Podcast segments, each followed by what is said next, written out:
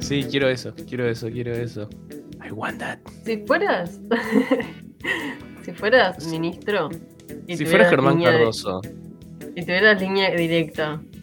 Con un. Con, eh, ¿Qué Con un pedirías? jerarca policial, ¿qué le pedirías?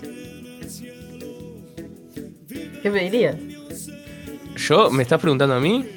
Em, yo creo que le pediría eh, el dato. No, ¿sabes qué, qué le pediría? Le pediría el permiso para, para manejar un patrullero. Para probar qué tan rápido son. muy buena esa. Es muy buena. aparte, eso. Yo justo iba a decir algo medio similar. Eh, una moto Una moto de policía. policía. No, yo la, ta, moto no porque medio que le tengo medio en pánico a las motos, pero mm, eh, claro, yo, yo- vos dijiste directamente manejarlo vos. Yo hubiera dicho tipo, che, mira, estoy en no sé dónde, no me pasan a buscar. tipo, yo haría la de taxi. Un Uber. No, claro, tipo, Claro. pa, no, es re tarde, re oscuro, eh, no me pasarían a buscar con el patrullero. Un poli Uber, pero con todas las letras, sin duda. Claro. Sin duda.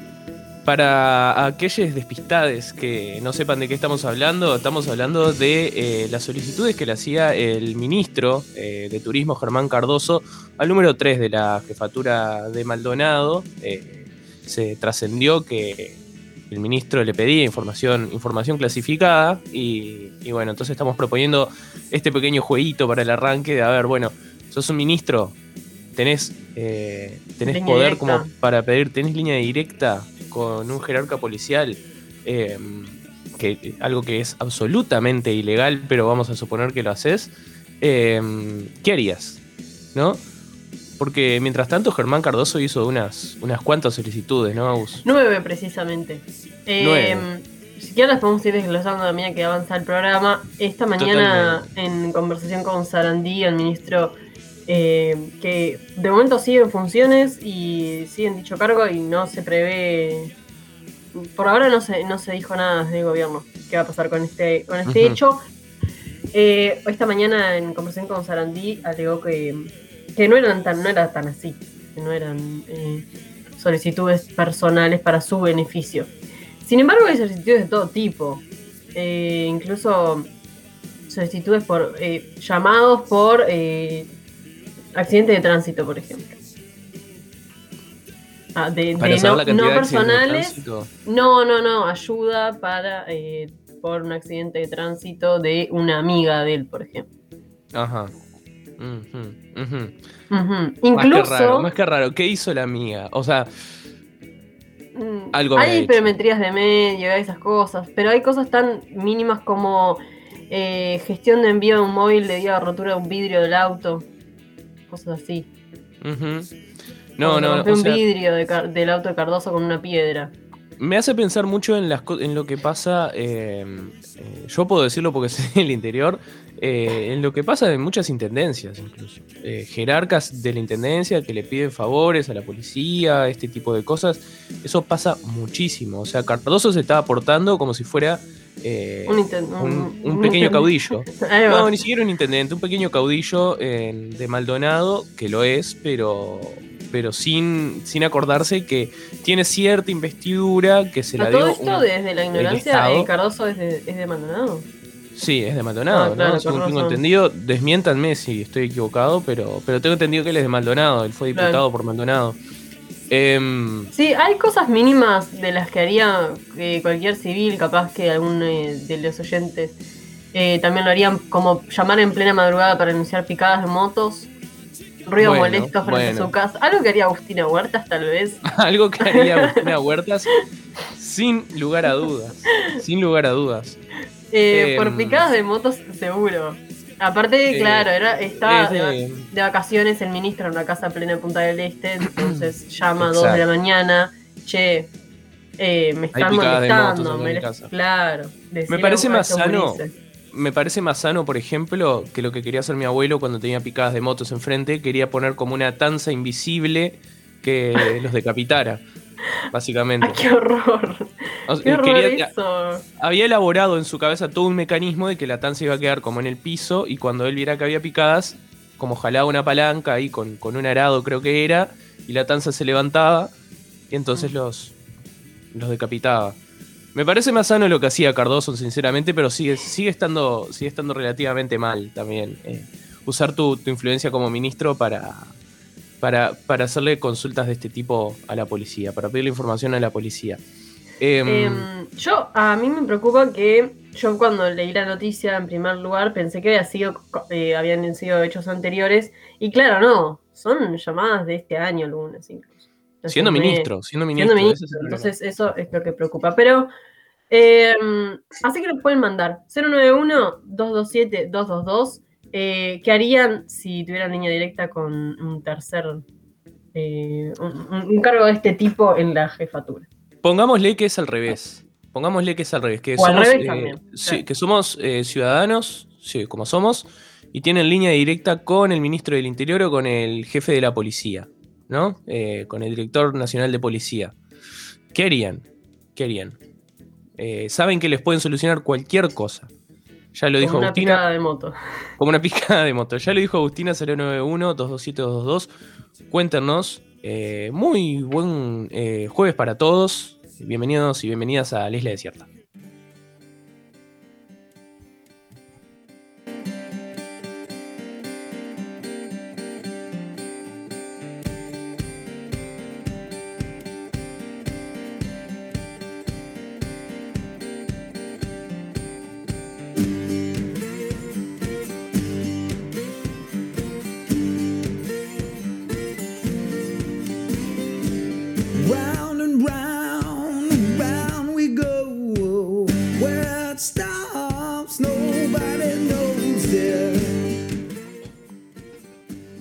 Jornada no solo vamos a, hablar de líneas directas, porque en minutos nada más vamos a estar en contacto con la doctora Virginia Cardoso, directora actual del Departamento de Salud de la Intendencia de Montevideo, sobre el programa de apoyo alimentario que se enmarca dentro del plan de apoyo básico a la ciudadanía, el plan ABC de la, que está llevando adelante la Intendencia, presentado la semana pasada y que comenzó a regir este lunes 14 Em, un programa de apoyo alimentario que comprende no solo asistencia, sino también educación sobre nutrición y, bueno, el, buen, la buena alimentación que debe tener la ciudadanía, sobre todo los menores y las embarazadas y los lactantes, por lo que vamos a estar hablando un poco más de qué trata.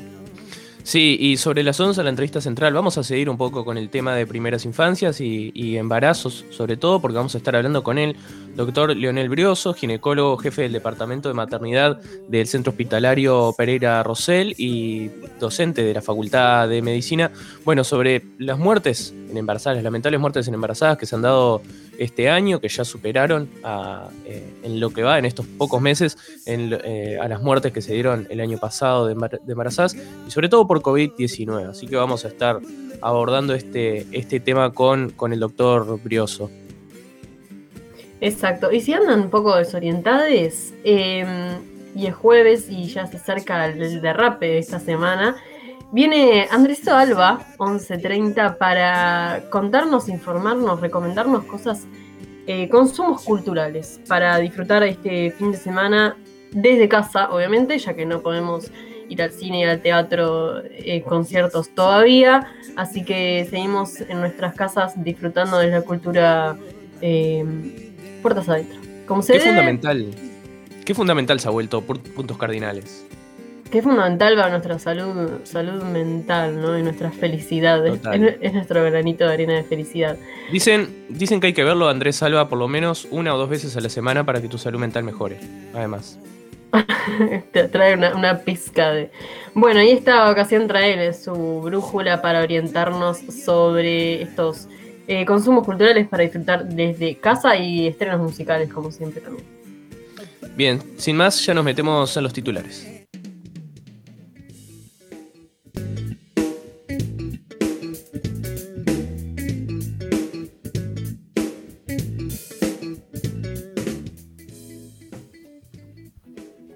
Comisario Fernando Pereira, tercero al mando de la jefatura de Maldonado, fue formalizado con 90 días de prisión domiciliaria preventiva como presunto autor de cinco delitos que van desde revelación de información reservada, abuso de funciones, omisión contumacial de los deberes de cargo, omisión de funcionario público al denunciar delitos y faena clandestina. Las intercepciones telefónicas revelaron que el ministro de Turismo Germán Cardoso pidió información reservada y favores a Pereira en nueve oportunidades entre 2020 y 2021. Esta mañana en conversación con el informativo Sarandí, el ministro afirmó que las llamadas fueron realizadas para denunciar hechos delictivos, no para beneficio personal.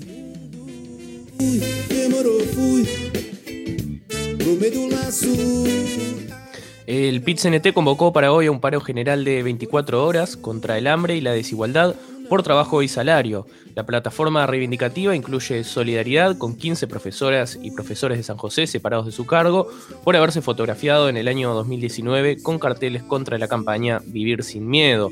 Durante la jornada se continuará con la recolección de firmas en todo el país para habilitar el referéndum contra la LUC y habrá concentraciones de vehículos en plazas y a las 15 horas partirán caravanas hacia la torre ejecutiva donde se va a entregar una nota con los planteos del PIT-CNT para paliar la crisis sanitaria y económica.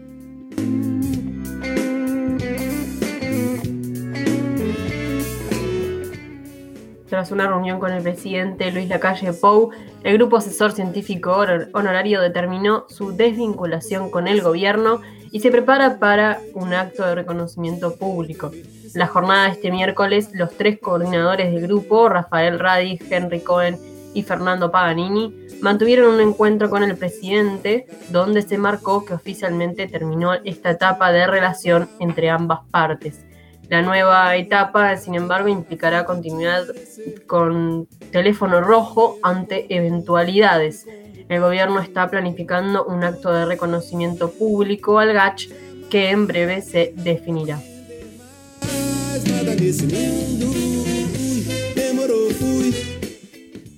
La Corte Interamericana de Derechos Humanos comenzó este miércoles una audiencia de dos días por las presuntas ejecuciones extrajudiciales de las conocidas muchachas de abril y las desapariciones forzadas de Luis Eduardo González y Óscar Tacino Astazú en el marco de la dictadura cívico-militar de Uruguay. La demanda presentada ante, ante, la Corte afirma que el Estado uruguayo violó los derechos a la personalidad jurídica, a la vida, a la integridad personal y a la libertad personal y que, y que la falta de esclarecimiento implicó una violación al derecho a la integridad personal de los familiares. En la primera jornada de la audiencia declararon Elena Zaffaroni, esposa de Luis Eduardo González, el fiscal especializado en crímenes de lesa humanidad, Ricardo Percivale, e, y el abogado especializado en derechos humanos, Pablo Chargoña. Este jueves continuará la audiencia con los alegatos finales de las partes.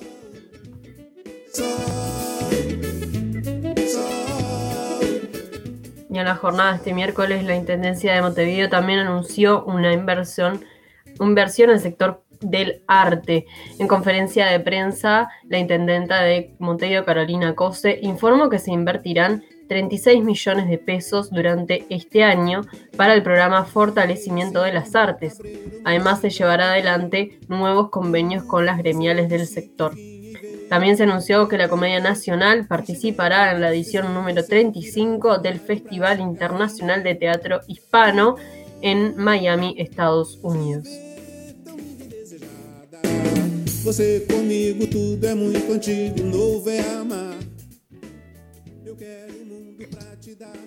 Hasta aquí las noticias principales de esta jornada, este jueves 17 de junio. Vamos a una breve pausa musical y ya volvemos más con, con más de la isla desierta.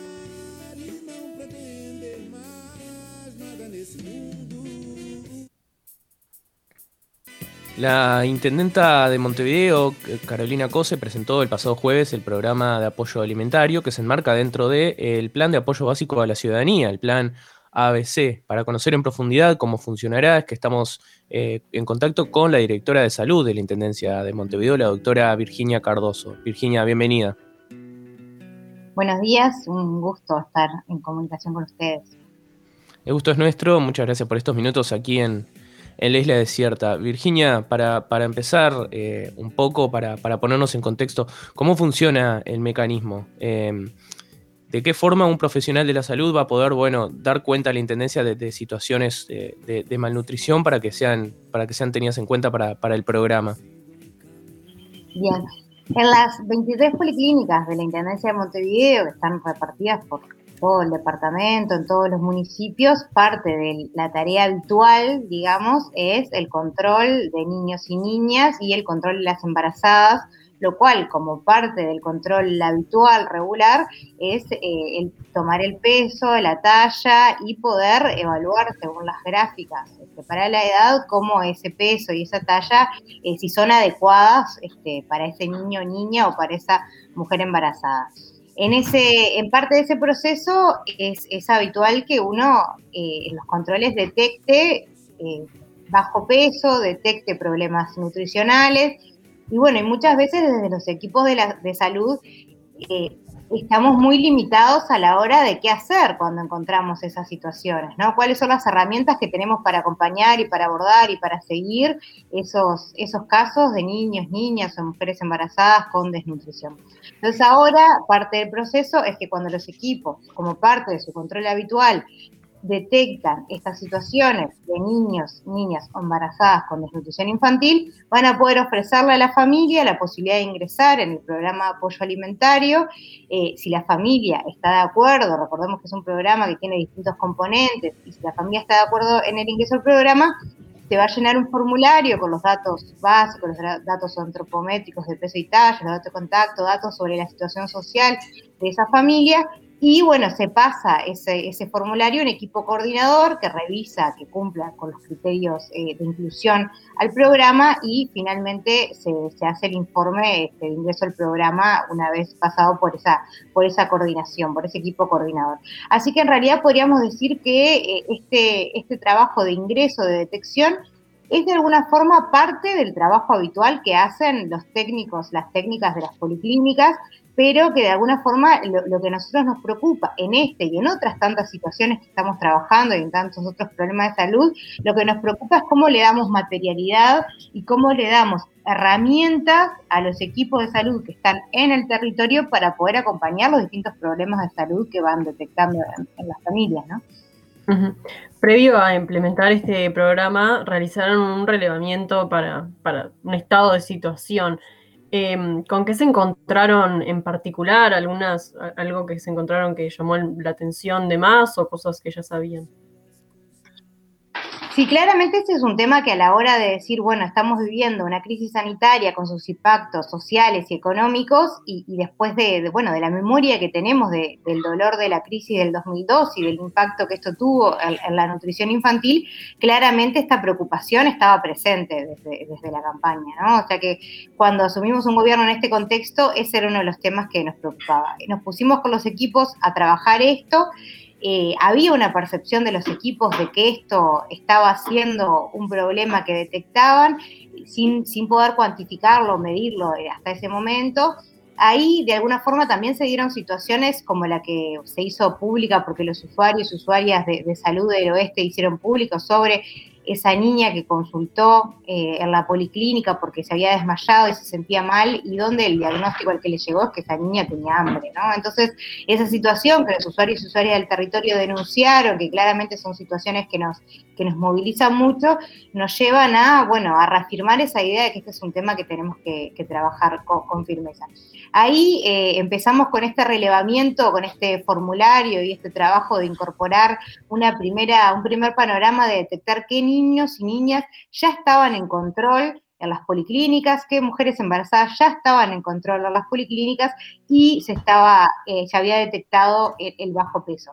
Ahí se, habló con esas familias que ya estaban en seguimiento, se, se incluyeron al programa cuando las familias aceptaron y se nos envió el formulario, por lo cual ahí detectamos que tenemos eh, más de 70 familias que ya en una primera instancia estarían en eh, criterios de ingreso al programa pero claramente este programa es un programa que recién está empezando, o sea, eso es un relevamiento inicial de las situaciones que pudimos detectar en el, en el territorio. El municipio A es el municipio donde más situaciones se, han detectado. Y bueno, y ahí eh, la idea es poder, bueno, a lo largo de este año seguir eh, obviamente las familias pueden ingresar en cualquier momento. Si el mes que viene, si en dos meses, en tres meses se detecta un caso, también se puede ingresar al programa. Y parte de, este, de esta situación en el trabajo conjunto que estamos haciendo con, eh, con el apoyo enorme de la Universidad de la República, con el núcleo interdisciplinario de alimentación y bienestar, acordamos con ellos todo un proceso de investigación para evaluar el proceso y el impacto de este, de este programa, lo cual va a incluir no solo una, una investigación, una evaluación sobre los datos nutricionales y la situación de estos niños a nivel de peso, etcétera, sino también lo que tiene que ver con otros elementos como la seguridad alimentaria de las familias, el valor nutricional de los alimentos que ingieren, la percepción de las familias sobre, sobre el programa, y después distintos, distintos puntos como lo que tiene que ver con los hábitos nutricionales, como poder pensar y evaluar la situación eh, como más global e ir evaluando su impacto, ¿no? Porque a veces el impacto podemos medirlo en cómo cambia el peso del niño, de la embarazada, pero también hay otras tantas cosas que pueden cambiar como accidente doméstico, como el valor nutricional de, las cosas que, el valor nutricional de los alimentos que ingieren esos niños y niñas, ¿no? Eso también puede ir cambiando, comen más alimentos ricos en hierro, más accidentes, más alimentos, accidentes, más alimentos ricos en calcio, etcétera. O sea que de alguna forma vamos a poder ir eh, evaluando esto a lo largo del proceso y, y pudiendo eh, cuantificar esta situación y de qué cantidad de niños y niñas en la población que atiende la Policlínica de Montevideo estamos hablando. Recordemos que las policlínicas de la Intendencia de Montevideo, como parte del convenio de complementación con ACE, a, quienes atienden es a los niños, niñas, a, a la población que es usuaria de ACE. ¿no? Y en particular está distribuida en todos los territorios de las 23 policlínicas, pero tiene una particular inserción en aquellos barrios, eh, aquellos territorios de contexto socioeconómico más crítico, ¿no? Entonces, también estamos hablando de un mundo eh, al, que, al que atendemos y a donde dirigimos la mirada, bueno, que ya tiene unas particularidades de, de riesgo, ¿no?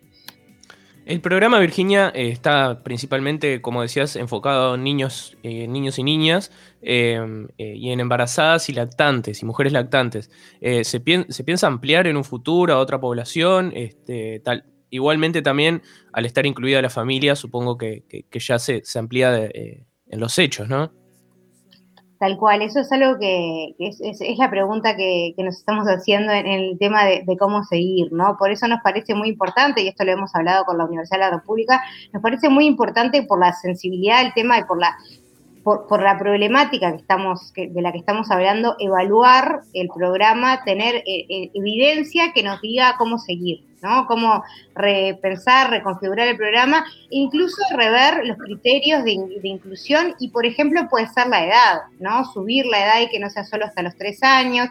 Esas son parte de las cosas que nos estamos preguntando y que queremos evaluar para, para seguir también desde, desde una desde un presupuesto que enviamos a la Junta Departamental que incluye la continuidad, eh, al menos por el 2022, y después iremos evaluando, pero por lo menos de un año más de este programa, pero bueno, el formato que va a tener la continuidad, queremos hacia fin de año y con, los, con la evaluación que nos dé eh, la Universidad de la República poder eh, repensar y reevaluar cómo, este, cómo seguir. Y lo que vos decís es muy importante, porque y este, este programa hace mucho énfasis en esto, ¿no? En que cuando hablamos de un niño, un niña de una mujer, estamos hablando de una familia, estamos hablando de un hogar, estamos hablando de un hogar donde probablemente haya otros niños y niñas, sobre todo si vemos que los datos este, ya pre-pandemia nos decían que los hogares que tenían niños y niñas eran los que más tenían inseguridad alimentaria y eh, en las situaciones, en los contextos de pobreza donde hay más niños y niñas en nuestro país, ¿no? O sea que hablando de esta situación,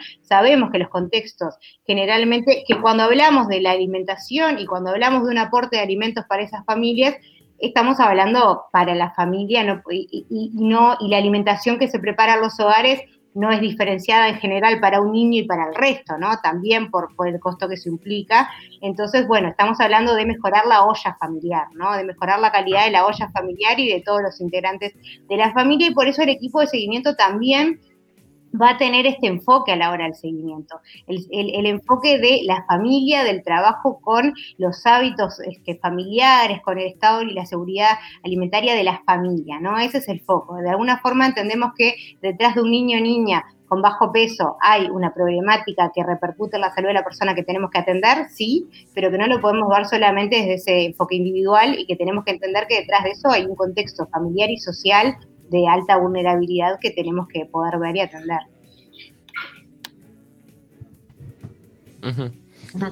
En eso, eh, hacia eso apunta también eh, la educación nutricional necesaria, ¿no? ¿Cómo se pretende brindar o asesorar en esta, en esta materia? Exacto, si ustedes piensen que, hoy, eh, que siempre en realidad en estos contextos nos pasa una cosa, eh, yo antes de, estar en la Intendencia de Montevideo, la División Salud, estaba eh, trabajando como médica de familia en Casaballe y les cuento que una situación hasta vivida en carne propia es la angustia de detectar estas situaciones, la angustia de, este, de hacer educación nutricional, cuando en realidad la persona no tiene prácticamente la posibilidad de comprar alimentos, ¿no? Y mucho menos si estamos hablando de alimentos como la carne o las frutas y las verduras.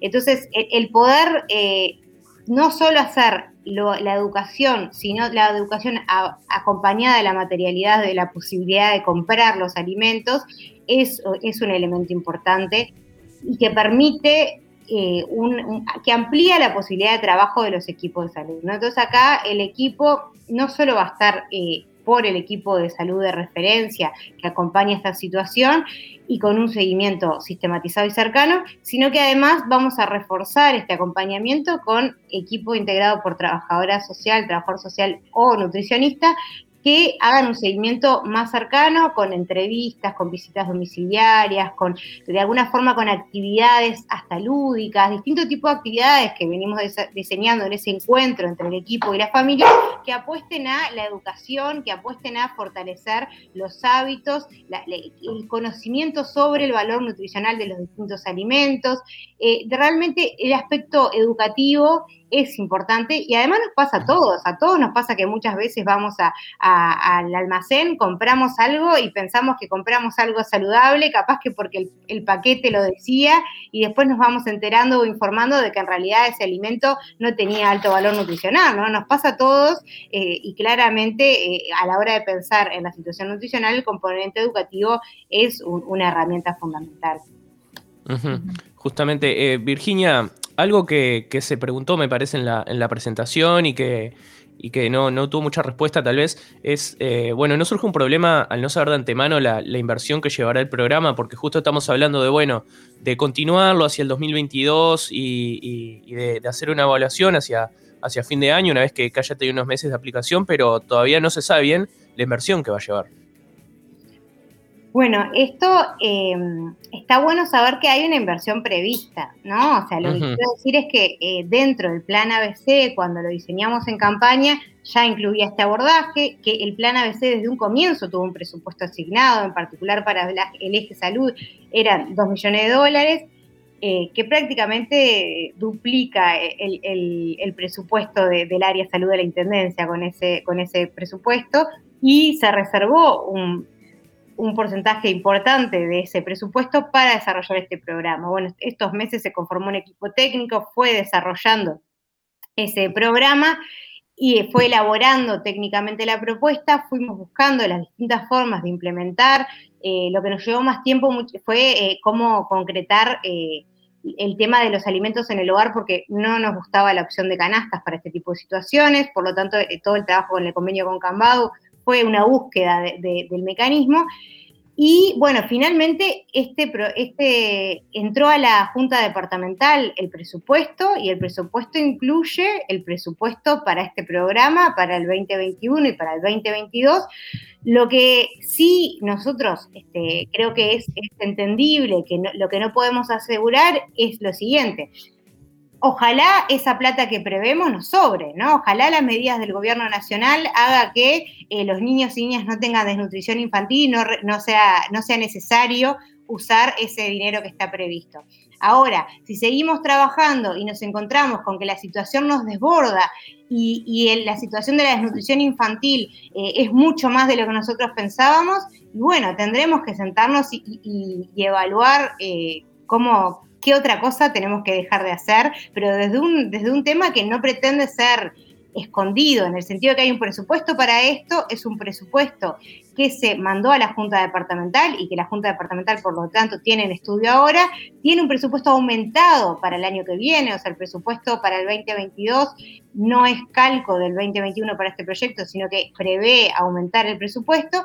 Y bueno, y si eventualmente, y esperemos que no lo sea, eh, y sobre todo pensamos que estamos bien en números, pensando que hoy son 70 familias, iremos viendo cuánto aumenta, pero bueno, partimos de una base que nos dice que, que vamos a estar a números manejables probablemente, pero bueno, si esto se, ustedes me parece que, lo entenderían, les pasaría lo mismo si estuvieran en nuestro lugar. Aseguran, podrían asegurar que si se encuentran con más niños o niñas con hambre, no van a buscar la forma de poder ampliar el programa, capaz diciendo, bueno, esto otro que estamos haciendo vamos a tener que dejarlo por más que sea importante, porque tenemos gurises con hambre, ¿no? Creo que es, es algo, ese es el sentido, ¿no? Tenemos un dinero previsto, pero eh, también tenemos que ir evaluando, viendo y capaz que reformulando en función de la situación que nos encontremos.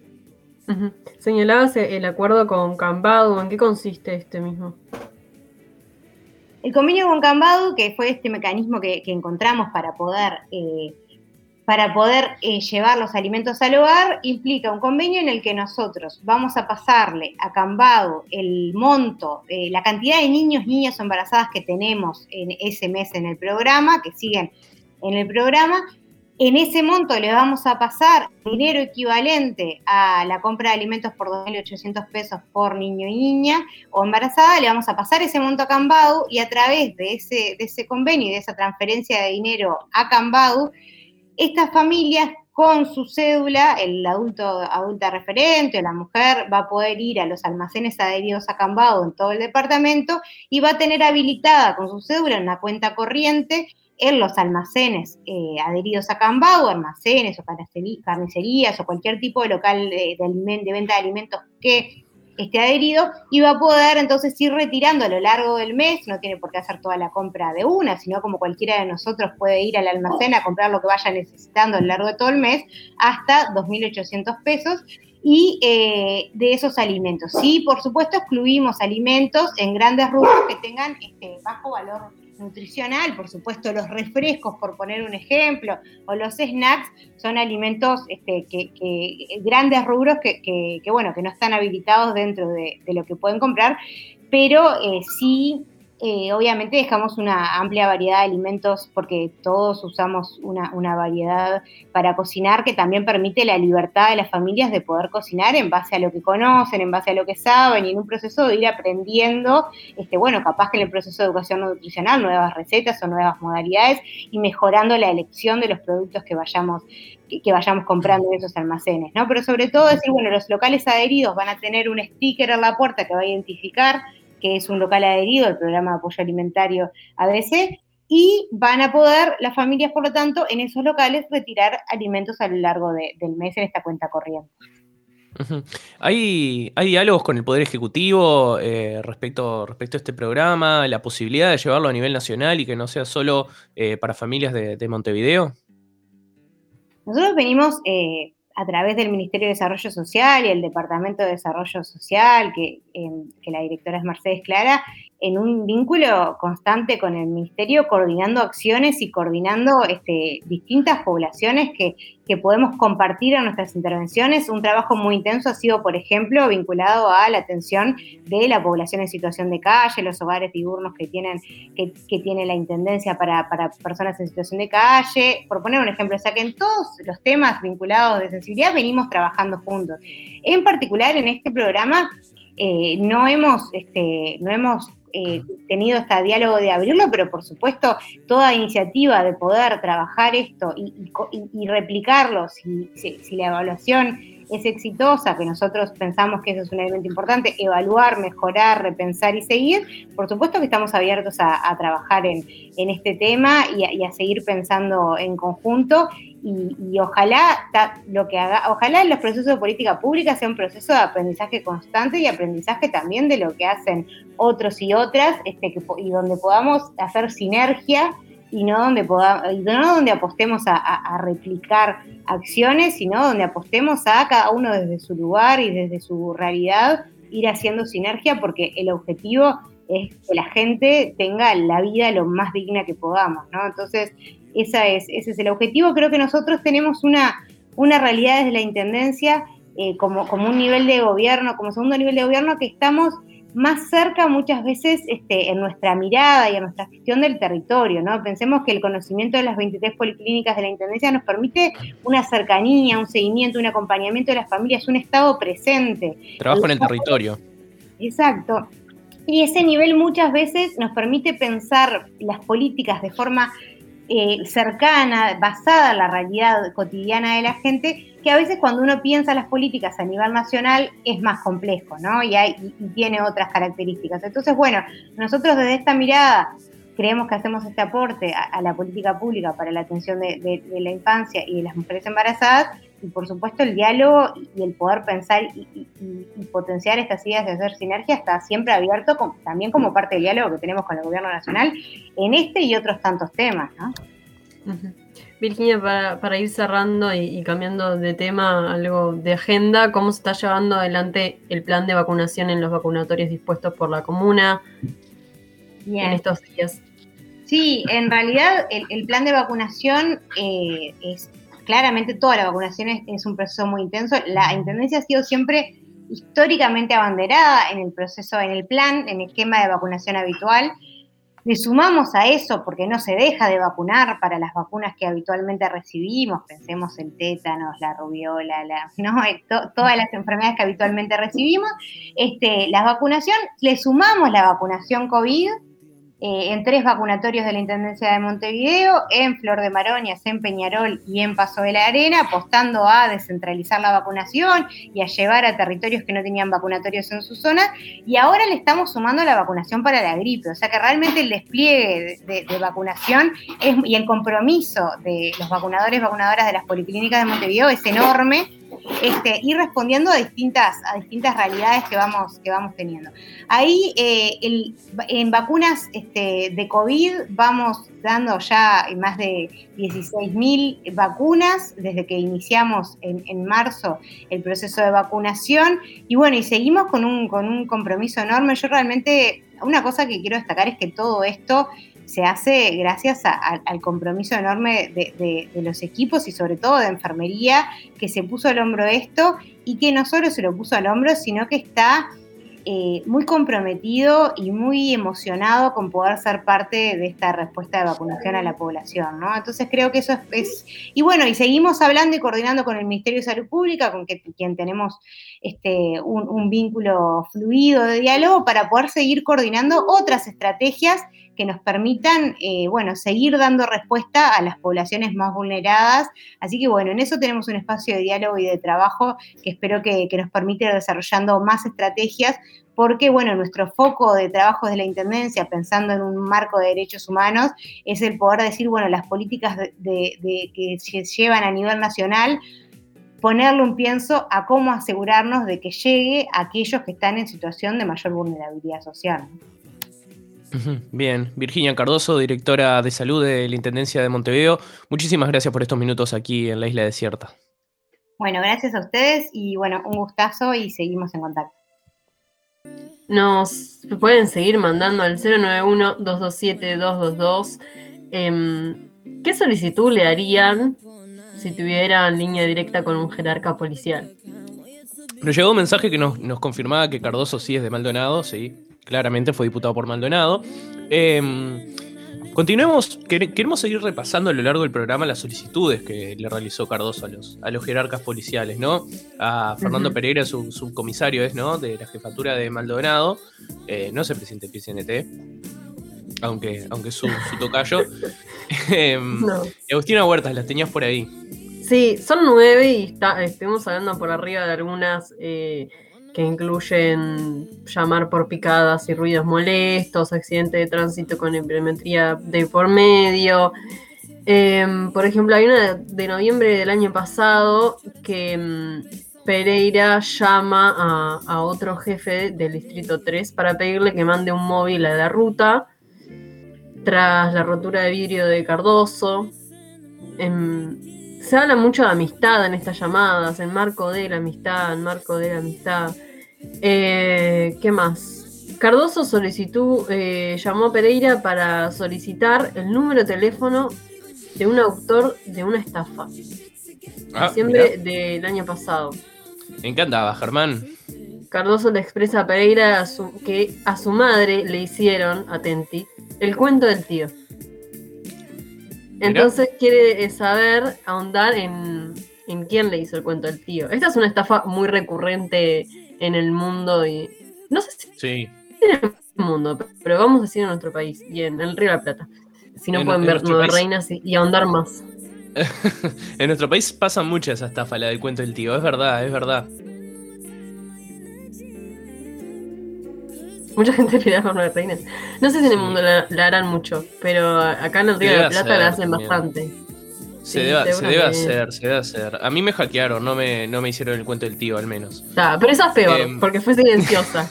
Prefiero que me llames y que me trates de boluda y que yo caiga a la silenciosa. No sé, igual, no sé, sí, está silenciosa pero mortal, ¿no? Eh, Vamos con otra. Eh, el 13 de diciembre de 2020, Cardoso llamó a Pereira eh, consultando los datos de un vehículo que, él quería incorporar al Ministerio de Turismo, que resulta que era una camioneta que había sido incautada con 110 kilos de droga. Eh, Hermoso. Totalmente, totalmente. Le manifestó que la camioneta es muy nueva y que se la va a pedir al presidente de la Junta Nacional de Drogas, que es quien la incauta, que se la otorgue a, su cartera. Y ocho días después, a las ocho y media de la mañana, che, lo llamaba a las dos y media de la mañana. Qué pesado, Cardoso. Eh, y ocho días después lo llama a las ocho y media. Lo vuelvo a llamar pidiéndole todos los datos de la camioneta para pedírsela a la Junta Nacional de Drogas, ¿no? Eh, el jerarca policial llamó al director de narcóticos de Maldonado y le trasladó el pedido del ministro. Y ahí el, oficial le advirtió al fiscal que tratándose de un vehículo embargado, incautado, a disposición de la justicia, y bueno, obviamente que tenía un carácter reservado, eh, no se le iba a dar la información a terceros. Em, y bueno, esto configuró un acto bastante abusivo de su cargo también, ¿no? Quería la... Mm. Em, eh, que, quería la, camioneta, la camioneta incautada sobre drogas, quería datos. Eh, vamos a escuchar un poco, eh, si les parece, qué es lo que explicaba Fernando Pereira, el subcomisario de, de, la jefatura de Maldonado. perdón. Estaba, confundido. Fernando Pereira, su comisario. Ahora después vamos a hablar, eh, vamos a hablar del, paro general. En otro bloque vamos, vamos a tener al otro Fernando Pereira. Eh, eso, te pasa, eso pasa por confundir Pereiras. Sí, sí, sí, sí. bueno, ahora vamos a proponer una ley desde acá, desde la isla desierta, para que se limite la cantidad de Pereiras que se hacen públicos, ¿no? Porque me estaba, me estaba acordando de Gabriel de, Gabriel Pereira. Sí, sí, hoy a la mañana tuvimos una confusión también. Eh, me estaba acordando de Gabriel Pereira, que ayer eh, recordaba un tuit del presidente de la República del año 2016, en el, que, en el que el presidente pedía que volviera a la época en la que se le pedía la renuncia a los ministros y que los ministros daban un paso al costado. Eh, y bueno, el, colega se preguntaba si había vuelto esa época, qué iba a pasar con, con Germán Cardoso. Lo veremos. Mientras tanto, desde desde la isla desierta les pedimos que, nos cuenten em, al 091-227-222 qué es lo que harían eh, si, tuvieran, si tuvieran ese poder y si pudieran pedirle lo que sea a una autoridad policial.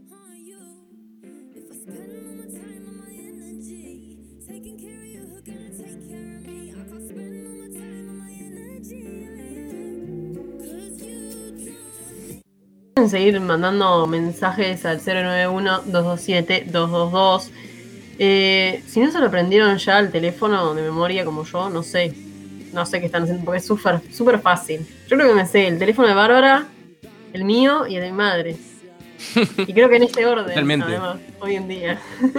Sí, hoy en día, creo, que digo más, creo que digo más el de Bárbara en la actualidad que el mío, haciendo más cosas. Bueno. Y, y, aparte, eh, hay una. Eh, hay un, blooper de hace unas semanas en el que empezaste a dar tu propio número al aire, ¿no? Sí, bueno, no, hay que reiterarlo por las dudas. No, no, no, por favor, por favor. Suerte que Cami en ese momento Cami me puso una cara como, Agustina, ¿qué estás diciendo? Y mi cerebro estaba tipo blanco, bueno, está.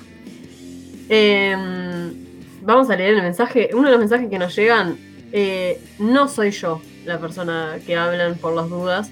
Porque dicen, a un jerarca policial le pediría que dejen de desmantelar las huertas. No lo mandé yo este mensaje, chiquilines. y que atiendan los asuntos que deberían. Eh, habla de las huertas comunitarias, ¿no? Sobre todo el tema del conflicto con la, huerta comunitaria de la blanqueada. Em, que supongo que ya habrá pasado hechos similares y no lo sabemos. Seguramente, seguramente. Tenemos que, tenemos que hablar con, alguien, eh, bueno, el, PYME, el programa eh, Integral Metropolitano, eh, estaba desarrollando un gran trabajo en los barrios con las huertas, en barrios, en, varios barrios, iba a decir, en varios, varios barrios. Em, Costó, costó. En varios barrios este, estaba desarrollando un gran trabajo con huertas comunitarias y estaría bueno preguntar a ver qué ha sucedido ahora durante, durante la pandemia con esto. Pero es un buen pedido, un jerarca policial. La verdad que sí, la verdad que sí. Eh, más allá de, mi pedido, que era poder manejar un, patrullero o una moto simplemente para, probarlo, eh, creo que es, bastante. bastante. accesible. Sí, sí, sí. Bastante. No, pero además me parece que es un, pedido sensato. Esa era la palabra que estaba buscando. A mí me gustó uno de los pedidos de Cardoso que mm, siento que lo podría hacer yo. Eh, como es un pedido que podría hacer cualquier ciudadano y ciudadana. Pero Cardoso consultó a, Pereira sobre cómo realizar una denuncia. Algo bastante fácil, ¿no? Bueno, pero lo llaman a Abril para, para conversar y, le pregunta cómo hacer una denuncia, ya que se utilizaba su nombre para hacer estafas. No las de cuento del tío, seguramente otra, ¿no? Entonces el efectivo le ofrece hacer la denuncia personalmente o que concurra eh, este un policía a su domicilio. Y mm, esta, esta, no se constata que haya pasado, pero ya la oferta misma eh, muestra un abuso de su cargo, ya que a ningún ciudadano se le ofrece algo así, simplemente vos tenés que, como todo ciudadano ciudadana, llamar 091, eh, digo, 09, 911, llamar, pedir que venga un efectivo a tu casa o directamente concurrir a la comisaría. Creo que Camino Salvetti tiene experiencia. Llamaba, llamaba a Bárbara. Para Llamar a Bárbara para, para, que nos solucionen. ¿Experiencia en ir a hacer denuncias? Sí, adquirí mucha en los últimos. Este, no, llamen a Bárbara, para, para hacerle pedidos a la policía ni nada. no llaman a Bárbara, así que... Sí, le va a contestar Sauce y les va a ladrar en la oreja, así que eh, lo hacen a su propio riesgo. Sí, he adquirido mucha experiencia en hacer denuncias en, los últimos meses. Eh, porque fue. Te, hubiera venido bien una llamada directa, ¿no? sí, una llamada directa, che, por favor, mira. Pero bueno, ¿qué le vamos a hacer? Eh, yo le pediría que recupere todas las bicicletas robadas de la ciudad. es muy buen pedido. Muy buen pedido. Muy buen pedido.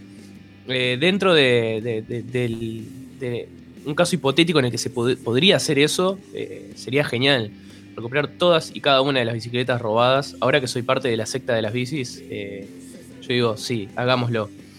Em, ya tuve, incluso ya tuve mis momentos de calentura con, los peatones, con los autos, con todos. Este, ya me, parece, I believe in, la bici supremacy y ya no, no me importa más nada. Ya soy parte oficial de la secta. Ya sos parte de eh, esa secta. Sí, totalmente, totalmente. Eh, pero no es el único Cardoso que ha sido. Eh, que, se ha sumado este, a este jueves de locura, ¿no? Porque hoy parece que es un jueves en el que todas las autoridades y toda la clase política está como delirando. Porque estaba leyendo ahora una entrevista publicada por eh, La Mañana al, al, senador suplente del Partido Nacional, Juan Estraneo, ¿no? En el que habla, bueno, em, de eh, el blindaje del, Poder Ejecutivo, eh, de, cómo el presidente se ha, se ha, rodeado de gente de confianza, elogia mucho la gestión de la pandemia. Em, recordemos, eh, él es, Juan Estraneo es parte del sartorismo, ¿no? De, la lista de, Juan Sartori y es senador suplente por, por esa lista, ¿no? Por, por la 880. Y en un momento, en un pasaje de la, entrevista, eh, se le pregunta, el entrevistador le pregunta, cuáles son los temas principales que está impulsando el sartorismo a nivel legislativo, ¿no? Em, Algo que nos preguntamos casi todos. Sí, sí, y arranca así. Lo que desvela nuestro líder Juan Sartori, porque aparte parece que por, contrato tienen que decirlo así todo el tiempo, ¿no? Lo que desvela nuestro líder Juan Sartori es el desarrollo de la, innovación y la ciencia, ¿no? Dice que Sartori se encontró que en los aspectos que, en que aspiraba a focalizarse era necesario crear ciertas normas, como la innovación, y, y, nombra el caso, bueno, de la carne sintética, ¿no? Eh, mm. habla un poco de la carne sintética, de, de cuando, de cuando se manejó la posibilidad de, desarrollar en Uruguay este, esta carne desarrollada, bueno, en un, laboratorio. Em, pero me, me llamó mucho la atención esto que dice, que dice Estraneo, dice, con su conocimiento de los mercados internacionales, puede lograr insertar, hablando de Sartori, ¿no? Que Sartori puede lograr insertar Uruguay en ese modelo de primer mundo. Por ejemplo, tras su última reunión con Elon Musk, eh, básicamente, como quien no quiere la cosa, eh, la última reunión de Sartori con, con Elon Musk, eh, Sartori dijo que lo desvela que Uruguay sea un... Está muy desvelado Sartori. Sartori dijo que lo desvela que, Uruguay sea un centro... Hay problemas para dormir allí. Hay problemas para dormir pensando en esto. Que Uruguay sea un centro logístico para la nueva carrera espacial. O sea que, que venga... mucha droga, mucha, mucha... Mucha droga en este juego, porque me parece que todo el, sistema político está, está delirando, ¿no? Eh, sí, básicamente Sartori se, se, reunió con, con, Elon Musk y le planteó la posibilidad de que Uruguay sea, sea un centro logístico para, para el desarrollo espacial. Eh, vamos a tener eh, cohetes que van a llegar a la estratosfera y llegar a, Japón en, cinco minutos. De Uruguay a la estratosfera y de ahí a Tokio en, media hora. Sí, sí, bueno, ayer, ayer, despegó una delegación de, de China. Sí, sí. China eh, tiene el primer robot, el otro día estaba viendo, tiene el primer robot en sacarse una selfie en Marte. Em, así que, así que estamos ahí, estamos, me parece que estamos atrasados, atrasados para, eh, para sumarnos a la carrera espacial, pero de la mano de, de Creo que tenemos otras necesidades antes, ¿no? Sí, ¿no? Tuvimos una entrevista sobre el hambre en el país hace nada, hace casi una hora, eh, que tuvimos una entrevista sobre, sobre el hambre que, y la malnutrición en el país, que, bueno, la verdad que me parece que es más importante, pero de la mano de Sartori y de la mano de Elon Musk, y en un Tesla vamos a llegar a ser una, una gran, eh, una gran potencia, potencia espacial y vamos a, a, ser como Morcillo López, ¿no? El primer uruguayo en la luna. Em, recomiendo la entrevista recomiendo la entrevista, está en la página de la mañana. El título es El presidente ha blindado el Ejecutivo con un brazo duro de gente de confianza, Juan Estraneo, senador suplente del Partido Nacional, en el que habla, bueno, de, eh, esta posibilidad de que Elon Musk vuelva a Uruguay una, una potencia espacial. Em, vamos a una. Sí. Em, Antes te leo dos, mensajes de Dale. Eh, en, la, en, línea directa con, con jefatura policial, yo le pediría que recupere todas las bicicletas. Ah, esto ya lo dijimos. Si tuviera línea directa, le pediría. Si tuviera línea directa, diría que le pediría em, que hiciera experimentrías en la puerta del Palacio Legislativo y la Torre de Presidencia. Bueno. Se complica. Con lo que estamos leyendo. Se complica bastante, me parece. Eh, no, no sé si, cómo saldría eso. Eh, sobre todo de parece legislativo. Hay que bancar la toma también, ¿no? Ahí adentro. Hay que bancar la toma, hay que bancar la toma. Pero eh, bueno, 091-227-222 nos siguen mandando mensajes. ¿Qué le pediría en línea directa con, con jefe de, jefa, con la jefatura? Em, con autoridades policiales. Y ya venimos con más.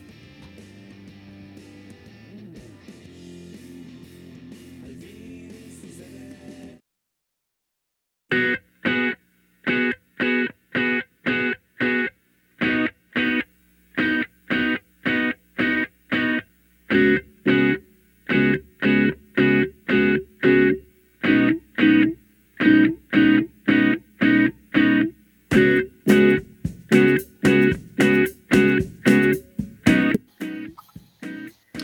Ciñago, bienvenida. Estás siempre ahí en las sombras, pero ahora estamos, ahora te tenemos al aire. Hola, queridos. Eh, suena, suena horrible. Y se nos trancó. Ahí va. Ah, me tranqué. Me tranqué cuando estaba rezongando. Porque suena feo lo de la sombra, pero bueno, me gusta Igual. Eh, yo tengo un pedido, ya que están con, esto. Em, y si tuviera contacto directo, mira, la realidad es que pediría que se haga una mayor búsqueda de Andrea Panini, em, una mujer argentina de 43 años que está desaparecida desde el jueves 10. Em, ese día Panini salió de su casa en, Neptunia, iba para Atlántida. Em, tenía que presentar un escrito relacionado con la pensión alimenticia de su hijo de 11 años y no volvió más. Eh, se están moviendo un montón de pibas, de colectivos, eh, eso hace días. Bueno, por, redes eh, sociales. por redes, pero también manifestaciones. ayer estuvieron en el peaje, también acá en Montevideo. Y bueno, y eso, y se están moviendo más las pibas que, que la policía. Así que si tuviera contacto directo, diría, bueno, que se pongan las pilas y que hagan una Perfecto, perfecto. Es un gran pedido para hacerle a un, jerarca policial eh, que haya una búsqueda mucho más intensa de, Andrea y desde aquí de, Radio Bárbara hacemos, hacemos ese llamado también. Em, también estamos hoy jueves en día de paro general. Em, corríjanme si no es el, primer gran paro que se le hace a este gobierno. El año pasado no, es el segundo. Es el segundo, es el segundo, me parecía así. El año pasado se hizo en septiembre en motivo del presupuesto, la discusión en torno al presupuesto. La, discusión presupuestal. Bueno, em, eh, dentro de mucha polémica, dentro de algunas acusaciones, como siempre hay eh, cuando hay un paro general eh, convocado por la central sindical, se está realizando ahora, ahora el paro y vamos a escuchar un poco, si les parece, lo que decía el presidente del PIT-CNT, Fernando Pereira, sobre los motivos de este paro. Decimos entonces por salario, es que los trabajadores uruguayos este año, trabajando la misma cantidad de días, van a cobrar 18 jornales menos. ¿Y es acaso que no nos podemos revelar? ¿Es acaso que no podemos protestar? Cuando nos dicen que la plataforma no es clara, es clara, y después dicen, es contra la luz, también es contra la luz. Que quede claro que nosotros hemos hecho una gesta increíble para alcanzar la firma que llegamos hasta ahora porque creemos que la LUC es regresiva en derechos laborales, por ejemplo, en el derecho de huelga, por ejemplo, en la necesidad del piquete, porque afecta a empresas públicas y porque queremos dar ese debate en la sociedad. Ahora, ese es el único punto, decir eso es obviar lo que se discutió en la mesa representativa y subestimar a la inteligencia del movimiento sindical. Si nuestro único objetivo hubiera sido juntar firmas, hubiéramos votado un paro de 10 a 2, que es el horario donde vamos a juntar firmas. A ninguno de nosotros nos gusta que nos descuenten un jornal. Ahora, todos los que estamos parando, que somos de la actividad formal, estamos parando por los que no tienen laburo, por los que no tienen ninguna formalidad, por los que no tienen vivienda digna, por los que no tienen servicios públicos adecuados. Ese es el paro del PCNT. Algunos lo comprenderán y otros no. Algunos compartirán la medida y otros no. Lo que no se puede es interpretar lo que no decimos. Lo que decimos es, mañana va a haber un paro contundente del PCNT en defensa de los que están pasando mal, en defensa del trabajo uruguayo, en defensa del, del, ingreso de los trabajadores y de los jubilados y pensionistas, que como ustedes saben van atados a la suerte que los trabajadores tengamos en la negociación colectiva. Y si alguien pensaba que el movimiento sindical no iba a luchar en pandemia, está totalmente equivocado. Lo hacemos pensando, reflexionando y luego actuando. No es un paro general que no haya mirado la peripecia de la vacunación. La miró, habilitó la totalidad de los vacunatorios, habilitó el transporte necesario para llegar a los vacunatorios. Mañana cualquier uruguayo va a poder llegar a su vacunatorio. Y esto es parte de la madurez del movimiento sindical. Pero esto no implica que los trabajadores del transporte y de la salud no apoyen el paro. Implica que estamos comprometidos con el sistema de vacunación en el Uruguay. Aunque somos conscientes que se podría haber reagendado el día como se reagendó el primero de mayo. Pero si no lo quisieron reagendar, lo hacemos, lo hacemos funcionar. Y así nos hemos comprometido nosotros mismos. Quiere decir entonces que estamos ante un paro que desde nuestro punto de vista va a tener mucha contundencia, pero que no resuelve estos problemas en un día. Cuando dicen, ¿y después del paro qué? Y después del paro tendremos que hacer otras movilizaciones. Cuando decimos los profesores sancionados por sacarse una foto de un pañuelo que decía no a la reforma y hasta ahora no han podido resolver un tema de esta magnitud. Y mientras tanto hay profesores que no pueden dar clases y alumnos que no tienen clases porque esas horas que daban esos profesores no fueron tomadas. ¿Acaso no hay una irresponsabilidad en este tema? ¿Acaso no hace meses que estamos diciendo que se podía seguir la investigación administrativa levantando la sanción? La plataforma es clara y contundente. Solo para aquel que no la quiere entender, no la entiende. Solo el que no quiera. Bueno, el que no quiere, no hay forma. Pero el que quiere escuchar cuáles son las posiciones del movimiento sindical, están claramente explicitadas en ambas intervenciones. Mañana vamos a entregar un documento con la totalidad de los temas, que también agrega el tema de la soberanía en el puerto y de la concesión a Catón Natí por 50 años, y eso, y eso es lo que implica dentro de la competencia dentro del puerto y de lo que implica la soberanía nacional. Entonces, hay un conjunto de temas importantes, fundamentales, y que nosotros consideramos con un solo voto en contra y una abstención que era el momento de hacer un paro general contundente. Por supuesto, respetamos a los que opinan diferente. Siempre los hemos respetado. también pedimos que nos respeten a nosotros. Porque plantear que solo paramos por la LUC es faltarnos el respeto a nuestra inteligencia y a la inteligencia obrera. No sé si ustedes quieren hacer alguna consulta.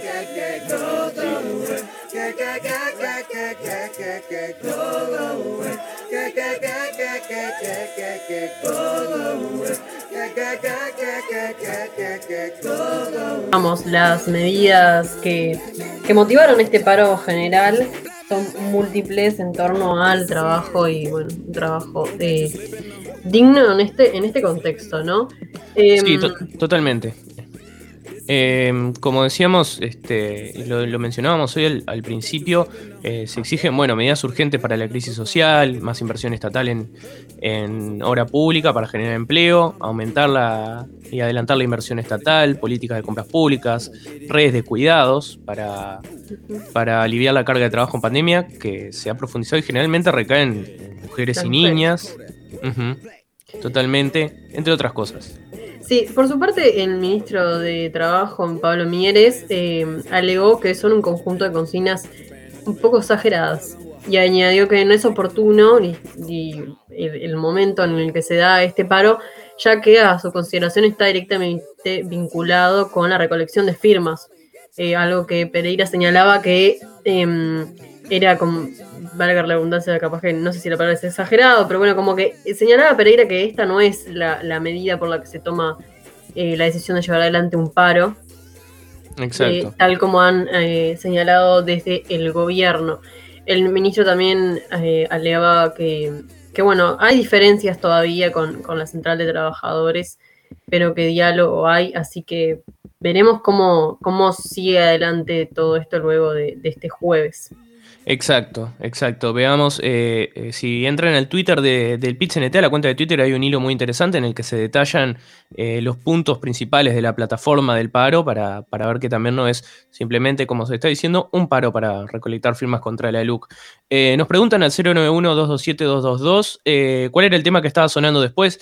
This is America de Childish Gambino, mientras esperamos la tercera temporada de Atlanta, que no ha salido y que estamos esperando hace dos años que saque la tercera temporada, así que más vale que saque la tercera y la cuarta juntas. Eh, le mandamos un saludo a Childish, gran, eh, gran oyente de Bárbara, eh, a Donald Glover. Le, mandamos un saludo, siempre nos escribe y eso, bueno, yo siempre le contestamos, bueno, dejate escribir y menos, menos mandar WhatsApp, más, más, ponerse a filmar, ¿no? un discazo, nos dice Irene Runix, es verdad, es, es verdad temones que tiene, que tiene Childish Gambino, pero eh, como siempre, eh, le pedimos que se ponga a filmar. Em, y hablando de, cultura y de recomendaciones culturales, es que ya nos metemos en puntos cardinales.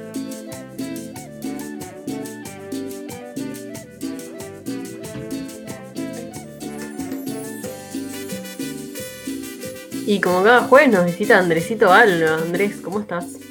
Hola Agustina, ¿cómo estás? Camilo, Irene en Controles, un placer saludarles desde acá, desde una nueva locación que es mi cuarto, mi habitación. Se ve muy bien. Se ve muy bien, se ve muy bien. Eh, estuve limpiando por ustedes eh, en plena... Parece acorde, parece acorde. Estoy acá en cuarentenado hasta el martes que viene, habituándome a que estas cuatro paredes eh, sean mi universo por unos días. Y bueno, contento de estar acá. Bueno, por lo menos eh, podemos compartir un rato así te, se te hace más leve. Y, también no, compartir un poco em, propuestas culturales, estrenos musicales para que aquellos, aquellas que estén haciendo tu cuarentena como tú eh, puedan, puedan pasarla mejor ese fue justamente el norte que tuve hoy eh, para puntos cardinales. Tengo mucha gente querida, eh, encerrada como yo, y pensando, bueno, ¿qué, me gustaría recomendarles? ¿Qué, podría sugerirles para que no se aburran tanto? Eh, armé una columnita en la que tengo unos cuantos piques. Quiero mandarle un especial saludo, un beso enorme le quiero mandar porque es una persona a la que quiero muchísimo, a mi tocayo, Andresito Carrión, que eh, nos está escuchando desde su hogar en Jacinto Vera. Él y calculo que quizás sus, sus convivientes, este, que también están ahí encerradas. Un fuerte abrazo para, para toda la gente de Jacinto Vera, por si nos está escuchando. Estoy re. Vaya el saludo. Vaya el saludo para, para ellos. Tengo como, como el cassette puesto, ¿no? Estoy como. A los futbolistas. Sí, bueno, entonces estamos acá haciendo radio. No sé qué me pasa. No, no, un trabajo de todo el equipo, por suerte.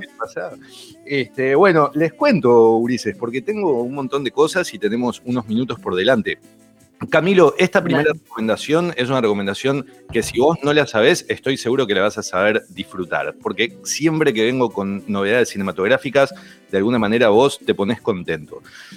Obvio. Y siempre te escribo después, che, ¿cómo era aquella recomendación que hiciste? Sí, sí, me gusta, me gusta. pienso en tus planes amorosos cada vez que traigo... Eh... Planazos de pandemia, ¿no? Sí, mucho. Este, resulta que este año se hizo la segunda edición del Festival de Cine de Rusia, que se pronuncia en inglés, Russian Film Festival. Este, ¿Y en ruso? y en ruso... festival, festival seguro. La primera edición, que se hizo el año pasado, no tuvo una singularidad que sí tiene esta segunda edición que se está realizando en 2021, que es que tiene una edición especial para el Cono Sur. Hay subtítulos en español del Cono Sur, miedo, no sé bien qué significa español del Cono Sur, pero bueno, hay subtítulos en español, que eso ya es suficiente, para las regiones de Uruguay, Argentina y Chile, de lo que son siete películas y una serie eh, animada de dibujos para niños este, niños y niñas, de hecho, en edad preescolar, interesante pique para, los padres, les mapadres que escuchan Radio Bárbara, em, de lo que es eh, títulos de cine ruso.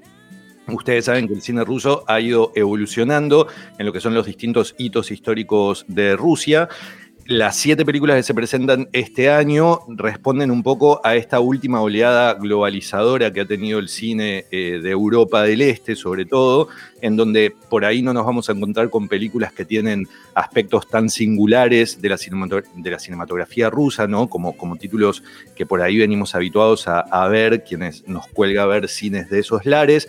Por ahí nos encontramos con un formato bastante, un formato bastante más occidentalizado de cine en las siete películas que hay en el festival pero son siete películas, son gratis y están disponibles hasta el domingo 4 de julio. Y es bien interesante de última ver también cómo la globalización afecta lo que son las, prácticas estéticas de Europa del Este. Em, en este caso, el ingreso, el festival está situado en Qubit, ustedes conocen esta plataforma, que es una plataforma que funciona por suscripción, se escribe Q-U, B larga I-T, Qubit, este, hay, hay un sitio de esa plataforma en Uruguay que es ui.qubit.tu, eh, perdón, TV, este, pero cuando uno entra, lo primero que le pide es la suscripción. Entonces la trampita para encontrar el festival eh, gratuito, que está, eh, que no es una trampa, en realidad está diseñado para que sea gratuito, es buscar en Google. Pongan Russian Film Festival en Google eh, Uruguay o Russian Film Festival Cubit, Festival Internacional Gratuito. Busquen ahí por esa vuelta que les va a aparecer un link a una página en la que registrando solamente su mail y su contraseña van a poder acceder gratuitamente desde hoy, desde hace unos días en realidad, pero desde hoy que se los estoy contando, hasta el 4 de julio, las siete películas, los siete largometrajes de siete directores y directoras rusas y la serie eh, de dibujitos animados para niños, que es una serie que se llama Kids e, Kid y Cats, estoy con las pronunciaciones, y que... y que Niños y gatos. Exactamente, Niños y gatos, niñas y gates, que eh, está subtitulada al español para niñas en edad preescolar. Me pareció un lindo detalle para destacar, así que por ahí, la... después me contás, Camilo, cómo resulta eh, este plan. Tremendo, sí, sí, sí. acá y aparte hay, hay películas, o sea del año pasado, son todas muy nuevas. Sí, porque justamente mm. como es un festival anual, con estrenos de la, de la, cinematografía actual, es una linda forma de hacer un, repasito de en qué andan esas cabecitas cinematográficas cinéfilas de, la otra punta del planeta. Y me interesa ver esta... además de, de, eh, de géneros también. Eh, sí, tiene géneros muy diversos. ¿Qué, te interesa, Camilo, decías? Me interesa ver esta occidentalización que decías del cine mm. ruso. Está interesante, eh, viste que hay como, como distintos hitos en la historia de... Yo no, yo no sé demasiado de cine, pero sí lo suficiente como para saber lo que, lo que los grandes cambios en la historia, ¿no? Eh, la Rusia imperial, el socialismo, ahora la globalización fue generando en las estéticas de lo que se crea en todos los niveles, en este caso en el cinematográfico. Y, bueno, creo que, hay un detalle por ahí que, es muy notorio, que es que la musicalización del cine ruso tenía y ha tenido en la historia del cine como una presencia repotente y muy singularizada en referencia al resto de las cinematografías mundiales. Y bueno, y vos escuchás las, las bandas sonoras de las películas que estoy recomendando ahora y te encontrás con una cosa más pop, más rock, más occidental. Pero bueno, es interesante. Interesante también es para las personas que han escrito, que se han dedicado a escribir eh, a lo largo del 2019 y del 2020, que el Ministerio de Educación y Cultura, a través del área de letras, del Instituto Nacional de Letras, ahora ya no es área, es instituto, de la Dirección Nacional de Cultura, convoca a la edición 2021 de los premios a las letras. Ustedes saben que desde el año, bueno, desde hace un montón, pero del 2005 hasta acá, se viene haciendo la entrega de los premios nacionales a las artes por parte de la Dirección Nacional de Cultura. En este caso, el premio a las letras tiene una serie de categorías y este año, en el 2021, tiene una particularidad que es que va a resolver un desfasaje de dos años que venía eh, arrastrando justamente desde el año 2005.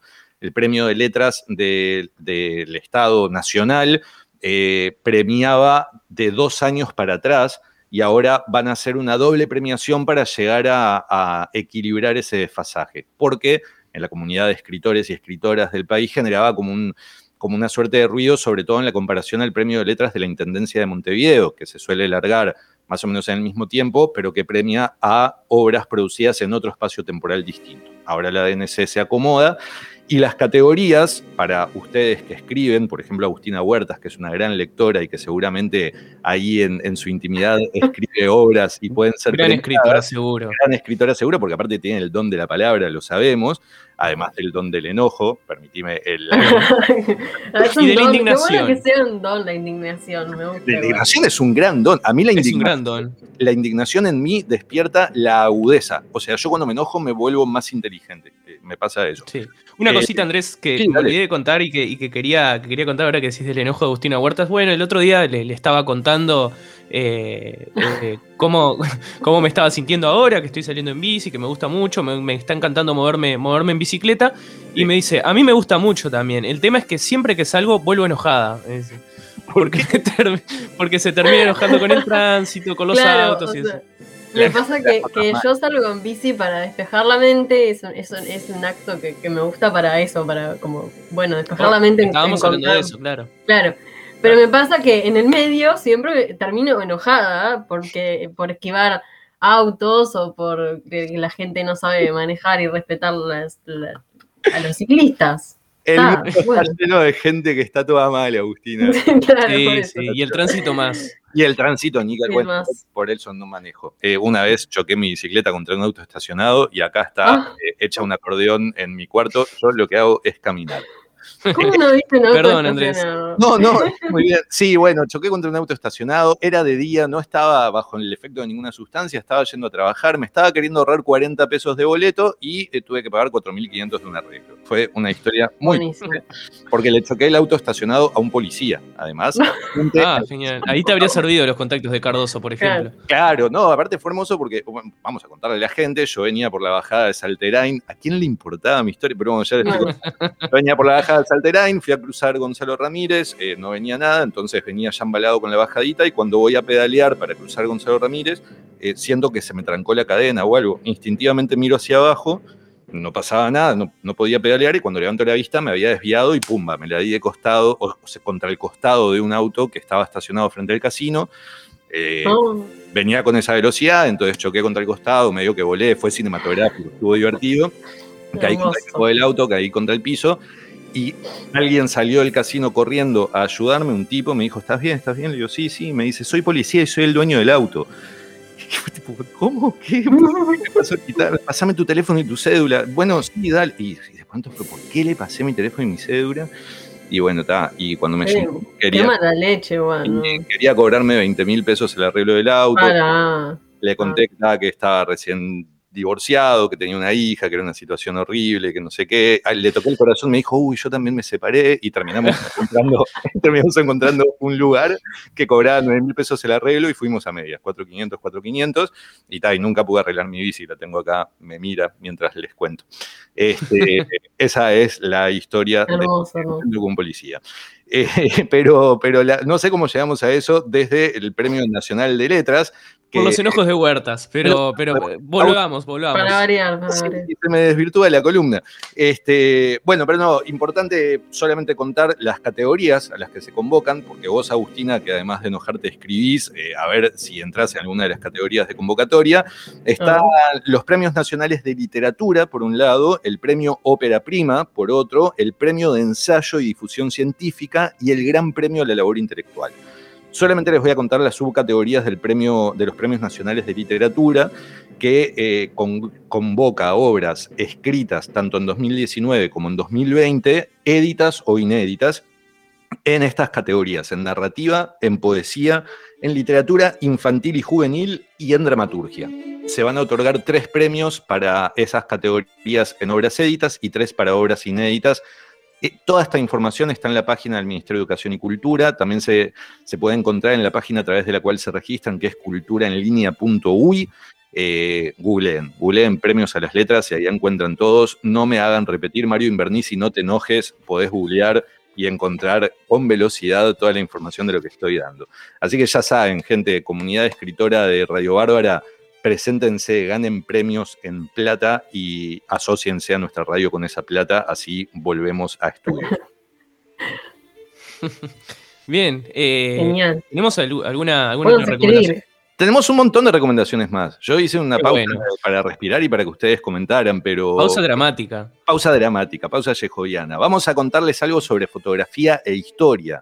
El Museo Histórico Nacional eh, inauguró una fotogalería a cielo abierto. Ustedes vieron que todas las convocatorias que estoy haciendo tienen que ver con el cuidado, con el quedarse en casa o con el salir al aire libre porque pandemia o con el ganar plata porque queremos a nuestra comunidad.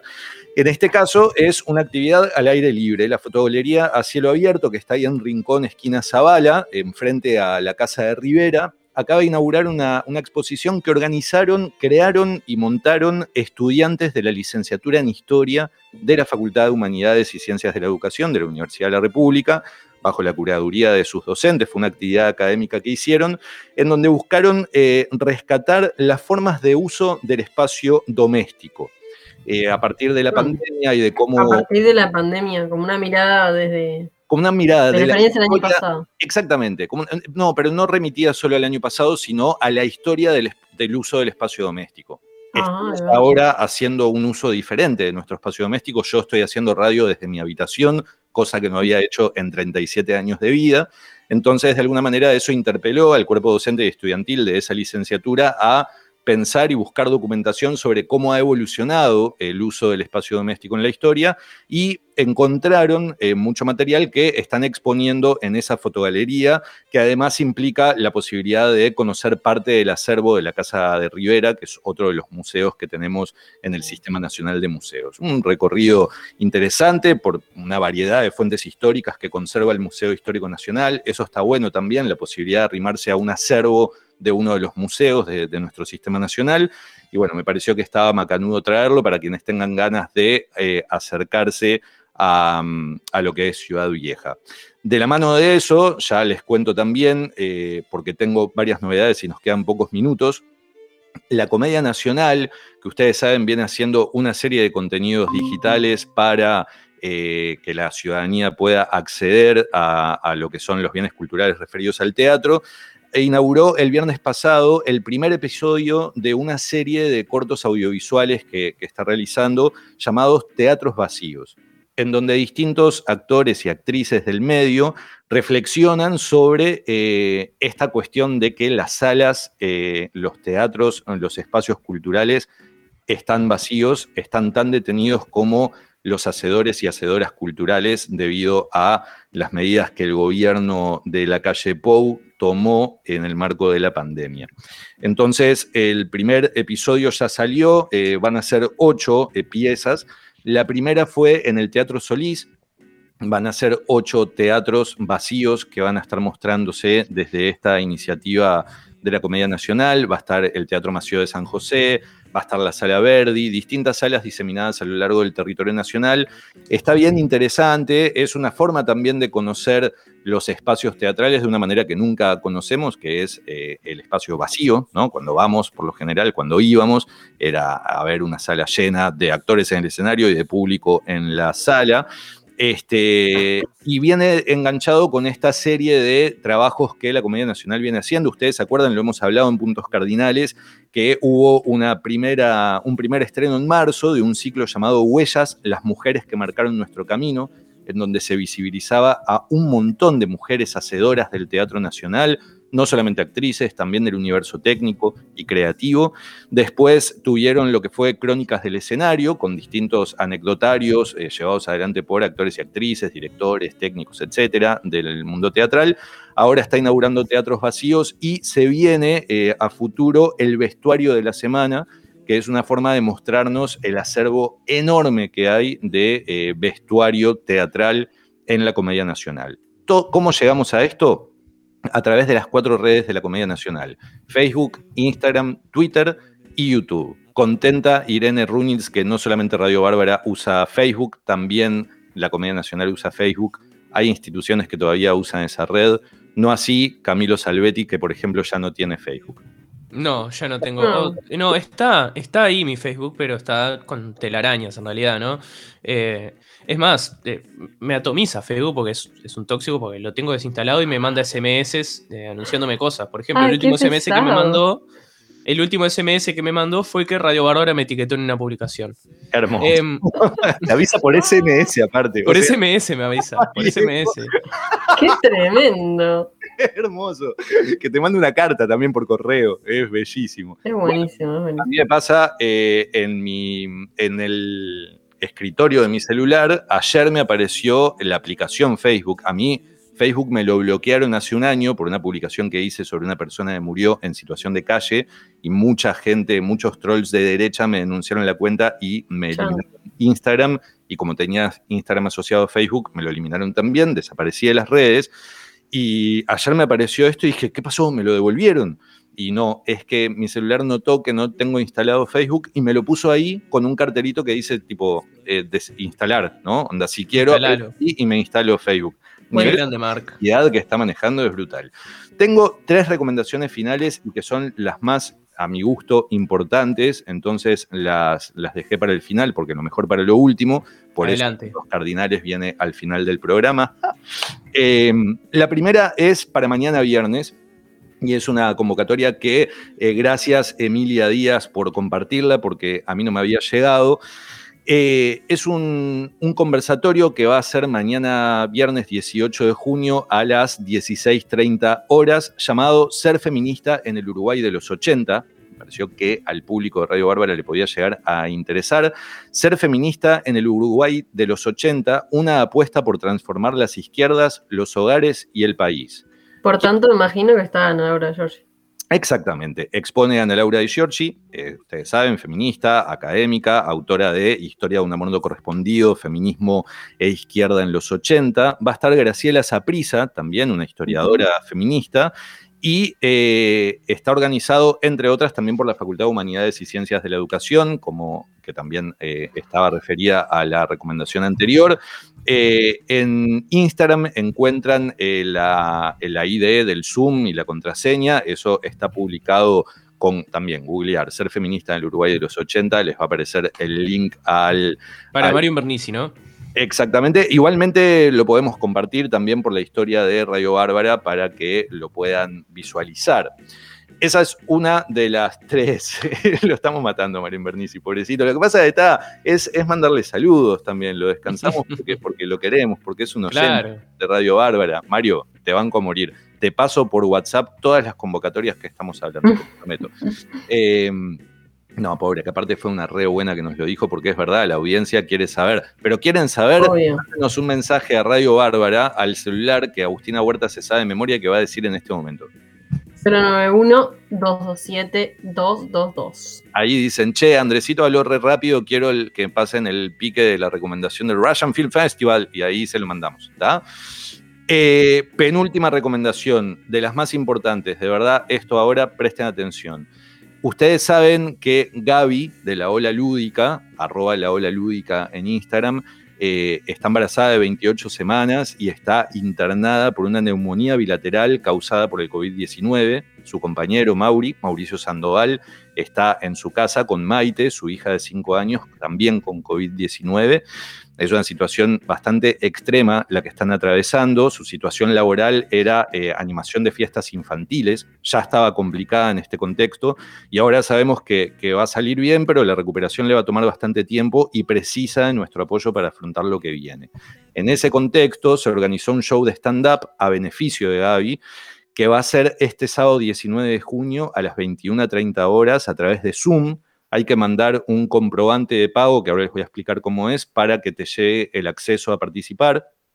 El stand-up lo va a hacer Germán Bernardes, Gertu OK en redes, gran amigo de la casa, amigo personal, le prologué su libro. La verdad me emocioné muchísimo el saber que, Germán, eh, que es un laburante eh, del escenario desde hace muchísimos años, un tipo que le ha buscado mucho, está acá disponiendo su arte para, para a beneficio de esta situación. El costo es una donación, lo que puedas, todo suma. ¿Cómo se dona? Se realiza una transferencia bancaria directamente al Banco Brow, a Mauricio Sandoval. Tengo el número de caja de ahorros, no lo voy a decir, lo vamos a compartir en las redes de Bárbara. Es, eh, tengo ya el formato story, pero es importante que, puedan, que sepan que se puede donar eh, dinero eh, al Banco Brow y que también se puede pagar por Mercado Pago. Ahí les van a descontar la comisión. Para hacerlo hay que pedir el link. Este, después se manda el comprobante de la donación al correo donaparagabi.gmail.com antes del sábado a las 14 horas. Esta serie de pasos, insisto, vamos a publicar la placa en las historias de Radio Bárbara porque sé que es peliagudo, pero no quería dejar de decirlo. Y el sábado 19 de junio a las 6 de la tarde te va a llegar por mail el link de acceso para las 21.30 ver este stand-up. Hay tiempo para pagar hasta el sábado a las 14 horas. Hay tiempo hasta ahí para sumarse. Yo creo que la comunidad de Radio Bárbara es una comunidad eh, extremadamente participativa y solidaria. Eh, va a estar ahí aguantando los trapos a beneficio de Gaby. Que, que, bueno, que es una de miles de situaciones diarias, ¿no? ¿Verdad? Pero en este caso es una situación en la que se organizó eh, toda esta movida para ayudarles a, este núcleo familiar a salir adelante y a que, bueno, la salud de Gaby y de su bebé por venir eh, esté en las mejores condiciones posibles. Bien, recordamos que los detalles van a estar eh, en las historias de Instagram de Radio Bárbara y los vamos a poner en Twitter también para que sepan cómo pueden colaborar eh, para, bueno, ayudar en esta situación. Y encima se van a poder ver un show de, stand-up. o sea, de Germán Bernardes, que es un capo, que te morís ¿Qué más quieren? y qué más queremos. les voy estamos llegando, ya son las 12, les voy a dejar la última recomendación vino nutridito el Puntos Cardinales del día de hoy y ustedes se fijan mientras tanto si ha venido alguna pregunta por, por, mensajes. Em, ¿Se acuerdan que hace un tiempo estuvimos hablando de eh, lo, que, lo que es eh, Otras, em, que es uno de los colectivos que ha recibido ayuda en el marco de esta pandemia? Hay otro colectivo eh, que, bueno, que, que, está recibiendo ayuda, que es el colectivo trans del Uruguay, eh, y en este caso, House of Polenta organizó tremenda movida para este sábado, pero tremenda, ¿eh? O sea, yo estoy babeando con lo que va a pasar, que es el Polenteate. House of Polenta, esta casa, ustedes conocen House of Polenta, creo que va a estar bien interesante, capaz que el martes que viene los podemos traer a visitantes, charlar con ellos. Este, House of Polenta organizó el Polenteate, que es una jornada de talleres a beneficio del colectivo trans del Uruguay. ¿Qué va a pasar el sábado? Desde las 11 hasta las 19.15 tenemos un montón de actividades a las que ustedes se pueden inscribir desde ya por el Instagram de House of Polenta, arroba House of Polenta. Tienen a las de 11 a 13 hay dos talleres y acá esto me emociona a nivel personal y ya les voy a contar por qué. Hay un taller que es ojos dramáticos, que es de maquillaje, y otro taller que es do it yourself, barato para verte costosa, de textil. Maravillosos. El de ojos dramáticos, que va de 11 a 13, son tips básicos del ojo drag para descubrir esa mirada dramática y seguir cumpliendo el protocolo. Me encanta la descripción. Trae tu tapaboca favorito porque este es presencial y crearemos unos ojos inspirados en él para complementarlo y lucirte en composé. Hay que tener. Camilo ya está probando miradas. Probando miradas. Eh, hay que tener un básico de make-up, corrector, base, brochas y espejo de mano. Opcional, se puede llevar cascola en barra Yuhu, porque vieron que se pueden pegar apliques. Lo que me emociona de este taller es que eh, lo da Odicia. Odicia es la drag queen creada por Joaco, que es el mejor amigo de mi hija, Roma, que yo a Joaco venía a casa a, merendar y ahora es Odicia y me babeo de, la maravilla que es este botija. De orgullo. Ah, no, es increíble. Les juro que babeo. Tipo, y todavía quedan cupos además para el taller de ojos dramáticos, así que anótense porque es alucinante. También está el taller Do It Yourself barato para verte costosa, que me parece increíble. ¿Qué más queremos que vernos costosa? Tremendo nombre. Este, y, por poca plata. Por poca plata. Ese le van a estar dando Gatite y Cam. Después, de 14 a 15, hay un taller de ballet. Es que todo es imperdible. Taller de ballet, eh, danza clásica para principiantes, barra y centro. Hay que ir con ropa y calzado cómodo. Para quienes tengan pelo largo, atarlo o llevar vincha. Y después el taller de danza contemporánea que empieza inmediatamente de 15 a 16.30, este, que es bueno, un taller de danza contemporánea, también hay que estar ahí con ropa cómoda, todo dado por integrantes de House of Polenta. Este, va a estar Chara, va a estar Mac THC eh, dando los talleres de danza. Después de 16.30 a 17.30, eh, Old Way es un entrenamiento de pop, deep and spin. hay que llevar botella de agua, ropa cómoda y aboguear hacer voguing es alucinante. Ustedes, imagino, quienes han participado en la marcha por la diversidad, cuando eh, pasó el camión acompañado de la gente de las houses, eh, el voguing asesino que estaban haciendo, que es esta danza basada en movimiento de brazos y, como un desfile de pasarela, es bestial. Bueno, ahí pueden aprender a hacerlo. me impresiona mucho, es muy rápido para, para mi lucidez. Es muy rápido. no sé eh, cómo hacen. Ah, pero podés saberlo yendo este sábado de 16.30 a 17.30 Polenta al taller de Oldway. Y eh, hay un taller de Maricombat de 17.30 a 19, en donde a través del juego y el acondicionamiento físico se va a abordar la conexión con la propia seguridad, adquiriendo herramientas ágiles, ágiles de respuesta rápida y defensa para que ningún macho se crea poderoso ante ti me parece recontra importante un taller de defensa llamado Mari Combat. Y al final hay un conversatorio eh, a las 19 horas que es sobre identidades trans y sus espacios. Eh, tiene invitades y coordinadores, coordinan eh, gente de House of Polenta, van a estar entre las invitades Colette, que estuvo acá, la coordinadora nacional de, de la coordinadora trans del Uruguay, Paula, del colectivo Diverso Las Piedras, y Soraya, estudiante avanzada de trabajo social de UDELAR. Em, y de la mano de esa, de esa mesa, me parece interesante contarles que también House of Polenta está difundiendo una otra mesa de, sobre identidades trans, que en este caso es Black and Latina, Trans Women in Ballroom, es la participación de mujeres trans en el universo del ballroom. Eh, hay panelistas de todo el mundo, porque esto no es una movida uruguaya, es una movida que se encuentra en ballroomwecare.org. Eh, va a ser en vivo el 17, hoy en la tarde. Este, pueden buscar en el Instagram de House of Polenta eh, el resto de la información. Es interesante poder escuchar conversatorios sobre identidades trans llevadas adelante por identidades trans. No me parece nada menor. Y una chapa final, y, ya me callo y ya terminamos, que tiene que ver con que en este momento Madres y Familiares está haciendo, eh, se está transmitiendo por YouTube en vivo. Em, lo que es la denuncia a la Corte Interamericana de Derechos Humanos. No sé si lo tuvimos esto ya en contenidos de la Isla Desierta. Sí, lo charlamos hoy en, titulares, hemos hablado varias veces del tema, pero estaremos atentos y atentas a qué pasa, a qué pasa hoy, ¿no? Hablamos con Flor de Lis hace, hace unas semanas también para, hablar de, de este tema, la abogada que está llevando el caso y hoy lo, mencionábamos en titulares, pero siempre es bueno recordarlo. Así que muchísimas gracias, Andresito. Cierto. Bueno, es la audiencia pública ante la Corte Interamericana de Derechos Humanos. Y por acá eh, quedan los puntos cardinales porque se nos termina el tiempo. Le quiero mandar un fuerte abrazo a Sebas Acosta, que nos está escuchando desde eh, la feria. Eh, y acaba de mandar un mensajini ahí diciendo, estamos escuchando el Andresito en la feria, así que un fuerte abrazo, Evita. Y, muy buenas cosas y muy cargado este fin de semana.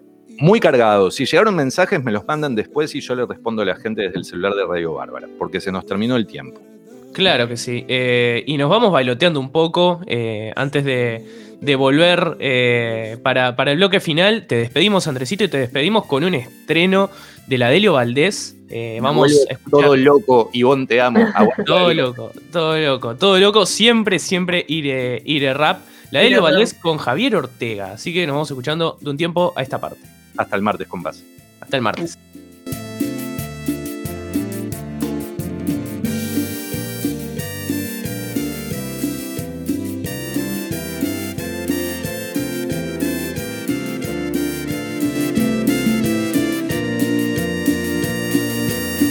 Estamos cantando, estamos cantando porque eh, Agustina Huertas me pegó una canción ahora que justo escuché hace poco mientras limpiaba. Eh, me parece una, encontré una playlist muy buena para limpiar. Em, y bueno, eh, me quedé con algo. y está este temón incluido. me, acordé de algo ahora cuando, cuando Andrés hablaba de la situación de Gaby, que recordamos vamos a, publicar en redes cómo pueden colaborar y cómo pueden comprar la entrada, que, la entrada a beneficio para, también poder ver el, espectáculo de stand-up. Eh, la situación de los y las recreadoras también, ¿no? La gente que se dedica a la recreación, a la animación de fiestas y eso que está pasando por un momento también bastante complejo en lo laboral. Em, así que vaya el saludo y recuerden, recuerden que, que si bien a todos nos afecta esta situación, hay algunos sectores que se están viendo muchísimo más eh, afectados que otros. Así que vaya el saludo también para recreadores, recreadoras, eh, animadores, animadoras y ese trabajo tan bueno y tan noble que hacen y, que, está, que está genial. Es un trabajo que aprendí a, valorar con el tiempo. sí, sobre todo este, cada punto cardinales nos deja en evidencia que, la cultura también está, está ahí en riesgo nuevamente y que no, no se están dando las soluciones pertinentes. Así que es, es una forma de, de, mm, de aportar un poco, ¿no? Y aparte también disfrutar, y de paso disfrutar de cultura también. Exacto. Eh, un último mensaje que nos llega, eh, nos piden que saludemos a Marosa, que hoy está cumpliendo años en algún lugar. Abrazo de Pierre, la brujita de San Antonio, como siempre. Eh, el saludo, vaya el saludo de cumpleaños. Saludo doble. Saludo doble a la brujita y saludo a la gran, poeta Marosa. El saludo a la brujita. ¿Quién sos, brujita? Me, me, me carcome tu, tu identidad, la verdad. O sea, me carcome no no saber tu, identidad. Em, y sí, los trabajadores de Bárbara, de Radio Bárbara, estamos con guardia gremial hoy, por las dudas. Este, no somos ningunos carneros, estamos con guardia gremial. Eh, ya nos tendríamos que, ir retirando, sería, ¿no? sería pararnos a nosotros mismos también. Exacto, exacto. Somos, somos, un colectivo tan, tan horizontal que en realidad nos estaríamos haciendo un paro de nosotros mismos. Em, ya nos vamos, vamos emprendiendo la retirada, ¿no? Nos reencontramos mañana con más de La Isla Desierta por bárbara.ui. Hasta el viernes. chau. chau. chau, chau.